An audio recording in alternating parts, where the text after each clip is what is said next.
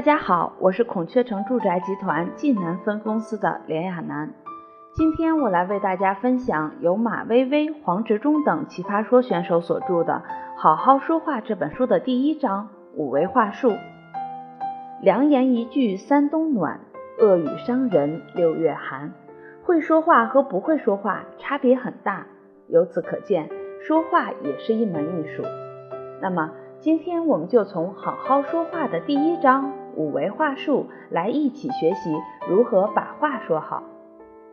说话之伤都是暗伤，不会说话是个大问题，没意识到自己不会说话是更大的问题。回想一下，你的生活中有没有遇到这样的情况？莫名其妙，有些人开始疏远你，有些邀约人家就是不同意。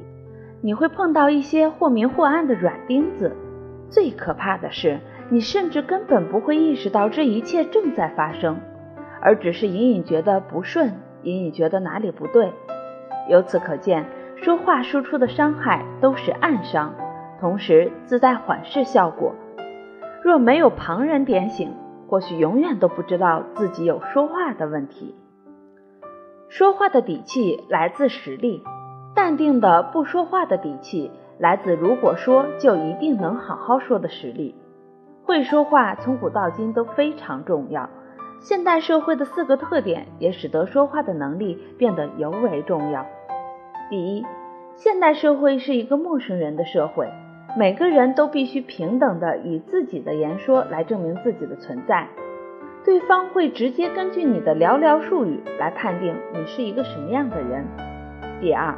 工业革命时代以规范化、标准化为基础，企业越来越重视当众表达的能力，话怎么说，是否能够传达的准确精准，变得更加重要。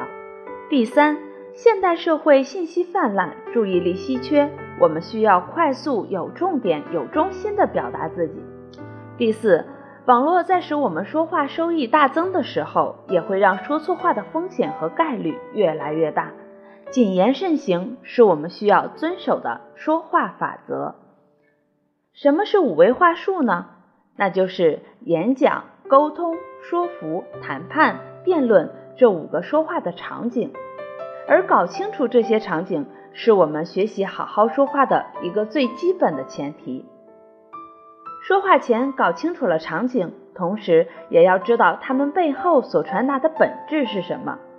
说话的本质是权力的游戏，但是这个权力并不是勾心斗角，也不是官大一级的压迫，而是在语言过程中自然形成的关系。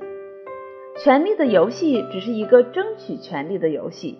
好的语言既能获得，也能赋予权力。说话实际上是讲给别人听，那么就会存在着谁主动、谁被动、谁需要争取的问题。那么。接下来，我们来重点了解一下和我们工作息息相关的三种场景。第一，沟通。沟通是一种权力的流动，因为沟通是一种平等的互动交流，双方都会有权利。这时，我们应该维持双方平等的关系，讲出彼此真实的想法，而不是强行的推进结论。第二，说服。说服的方法在于无权的一方要改变有权的一方，实际上权力的一方才有选择的权利，所以变倒对方不是对策，而需要彼此的尊重，最终使对方心悦诚服。第三，谈判，谈判中权力在双方，我们需要把一切摆在桌面上谈，通过讨价还价的利益交换，尽快确定一个双方都可以接受的版本。并不是真诚的沟通就能携手共赢，只有合作才能解决问题。